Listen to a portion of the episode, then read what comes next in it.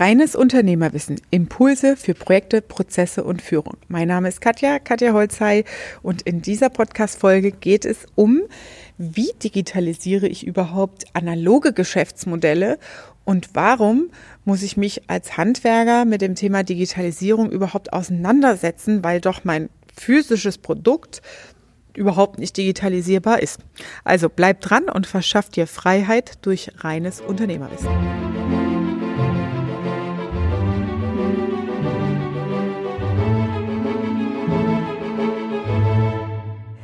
Im ersten Schritt geht es darum, überhaupt erstmal den ja, das Buzzword oder den Begriff Digitalisierung zu verstehen. Und das möchte ich dir in dieser Folge nahebringen.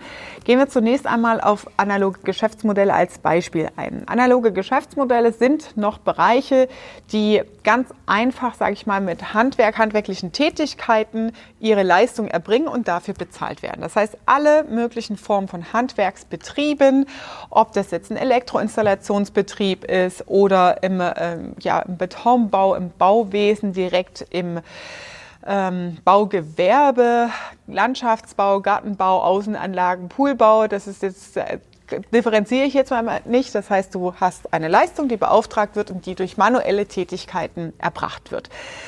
Das Gleiche gilt natürlich für zum Beispiel die ganze Kosmetikbranche, äh, Friseure, wo man physisch mit dem Kunden, mit den Händen noch arbeitet. Digitalisierung ist viel mehr zu verstehen, was die Veränderung des Geschäftsmodells bedeutet, in den um diese Leistungserbringung drumherum. Das heißt, wie schnell bin ich in den Markt angebunden? Digitalisierung ist in der Form nicht diese Roboter, die man auch mal gesehen hat auf diversen Messen, dass ein äh, Roboter kommt und für dich die Tätigkeit ausübt. Und du sagst, ja, nee, im Baugewerbe ist nichts zu digitalisieren, ich mache immer noch einen Stein auf den anderen. Ja, das wird auch lange, lange noch so bleiben, ähm, bevor da irgendwelche Automationen kommen.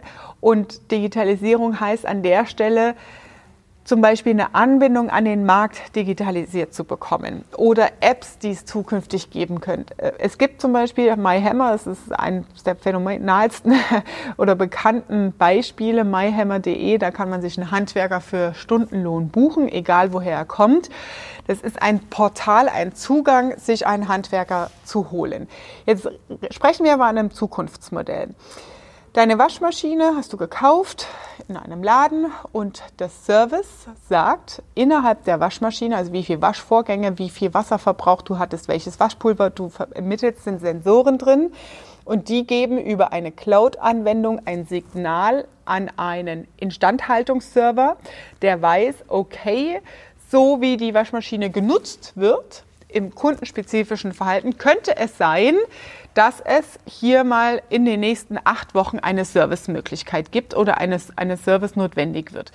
Das heißt, es gibt ein Signal, das an eine zentrale Datenbank geschickt wird und daraufhin können die Ressourcen von Handwerksbetrieben, von Technikern, Installationsbetrieben weit im Voraus geplant werden, weil man schon, man nennt das Ganze Predictive Maintenance, also vorbeugende Instandhaltung zum Beispiel, weil im Vorfeld schon bekannt ist, demnächst passiert etwas.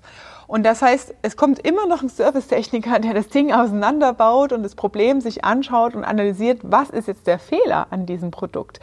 Aber es ist so, dass das Geschäftsmodell nach außen digital vernetzt ist. Das nennt man dann auch Internet of Things, dass die Dinge miteinander kommunizieren können. Das heißt, die Waschmaschine gibt ein Signal an einen Server und die Dinge kommunizieren miteinander, indem sie regelmäßig Daten austauschen. Alles andere sind ähm, Geschäftsmodelle, die wichtig sind für dich zu integrieren und zu verstehen, weil wenn du heute sagst, das interessiert mich nicht, ich bin im Handwerk oder in anderen Bereichen oder im Bauzeichnen zum Beispiel, das muss ich noch alles physisch machen ähm, und konzeptionieren, dann kannst du sagen, okay, das interessiert mich nicht. Das Risiko, und das nennt man dann Innovationsschere, dass du den Marktanschluss verpasst, wird mit jedem Tag höher.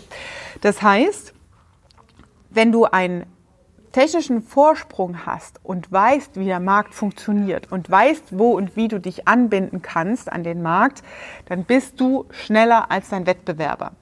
Wenn du es aber verlernst und dich gar nicht damit auseinandersetzt, ist das ganze Thema Anwendungsbereich nicht in deinem Erfahrungsschatz und noch viel schlechter im Erfahrungsschatz deiner Mitarbeiter und deiner Mannschaft verankert. Denn für mich ist Digitalisierung tatsächlich viel, viel mehr, und das bezeichnet die Abkürzung VUCA zum Beispiel, viel, viel mehr das Arbeiten mit Veränderungen und Einflüssen und dem Kundennutzen. Das ist die Zukunft oder das ist das, was hinter Digitalisierung eigentlich steht. Den Kunden nutzen viel stärker zu verstehen in allen Kontaktpunkten mit dem Kunden. Jeder Mitarbeiter, der Kontaktpunkte mit dem Kunden hat, die so in Verbindung zu bringen, dass das Kundenerlebnis, die Zufriedenheit und die Leistung, die er bekommt, auf ein maximales Niveau kommt. Und das hat nichts mit der eigenen Serviceleistung zu tun, sondern mit dem Verständnis des Teams und der Mannschaft, wie man schnell auf Veränderungen reagiert. Beispielsweise haben wir das jetzt in der Corona-Krise erlebt. Das ganze Thema, oh, wir können zwar Restaurants wieder aufmachen, aber wir dürfen nichts anfassen, dies und das. Und dann wird mal ganz eben schnell eine App entwickelt oder mit QR-Codes habe ich das gesehen. Das ist auch super easy, eigentlich eine super einfache Lösung. Du hast einen QR-Code, hast dahinter die Karte gelegt und als Gast fasst du keine Karten mehr an, die dann irgendwie alle abgewischt werden müssen, sondern du hast dein Handy, deine eigenen Berührungspunkte und kannst daraus hin bestellen. Das ist eine Veränderung, die auf einmal zehn Kellner betrifft, die sich umstellen müssen im kompletten Bestellprozess hinten raus. Das ist nur ein mini, mini, mini Beispiel. Das heißt, darum geht es in der Zukunft über diese digitalen Anwendungsmöglichkeiten, die Schnelligkeit deines Teams und deines Geschäftes auf solche Marktinteraktionen und Reaktionen reagieren zu können. Anderes Beispiel, ihr kennt diese Plattformen Lieferando und wie sie alle heißen, Fooddora, glaube ich, heißt auch noch eine. Das sind Plattformen, auf denen kann ich mich als Restaurantbetrieb oder Gastronombetrieb anknüpfen, um Bestellungen zu generieren. Das heißt, ich habe keine eigene Homepage, wo ich über die Handynummer oder die ähm, ja, Rufnummer im Gastrobetrieb Bestellungen aufnehmen kann. Und dann muss die ganze Zeit jemand abends da sitzen, der differenziert zwischen, ja, ich komme vorbei, mein Tisch, meine Tischreservierung ist zehn Minuten später oder ich hätte gerne Pizza bestellt, ähm, das alles manuell koordinieren muss, sondern es geht automatisiert, dass der Kunde sagt, okay, ich habe Hunger ich gehe in diese App rein, okay, auf was habe ich heute Lust? Asiatisch, Chinesisch, Italienisch etc. Wähle aus, wähle das Essen aus, wähle den Restaurant aus und es kommt automatisch eine Bestellung zu mir nach Hause. Das heißt, dass eine Pizza mit Teig geknetet und gebacken wird, das hat sich nicht verändert. Aber der Zugang zum Markt hat sich komplett verändert. Und die Marge, die an solche Plattformen abgegeben wird, die ist natürlich extrem hoch. Das heißt, wenn du nicht lernst, wie solche digitalen Anwendungsmodelle auch dein Geschäftsmodell beeinflussen und versuchst zu verstehen, wie das Ganze passiert, dann bist du immer, ich will jetzt nicht sagen Opfer, mir fällt kein anderes Begriff dazu ein, aber immer am Ende der Nahrungskette weil du dann nicht der bist, der die Macht hat und die Entscheidungsgewalt zu wissen, okay, ich muss nur das und das und das ändern und deswegen landen die ganzen Kunden da und deswegen rufen die bei uns an und das ist der, ja, der USP, den der Kunde von uns einfach gewohnt ist und deswegen muss ich das einfach selbst ausbauen. Ich gebe gar keine Prozente mehr ab an so einen Kooperationspartner, sondern ich mache das selber und stecke selber die Gewinne auch ein. Und darum geht es im Thema Digitalisierung zu verstehen, welche Geschäftsmodelle äh, und Varianten gibt es, die Einfluss auf mein Business haben.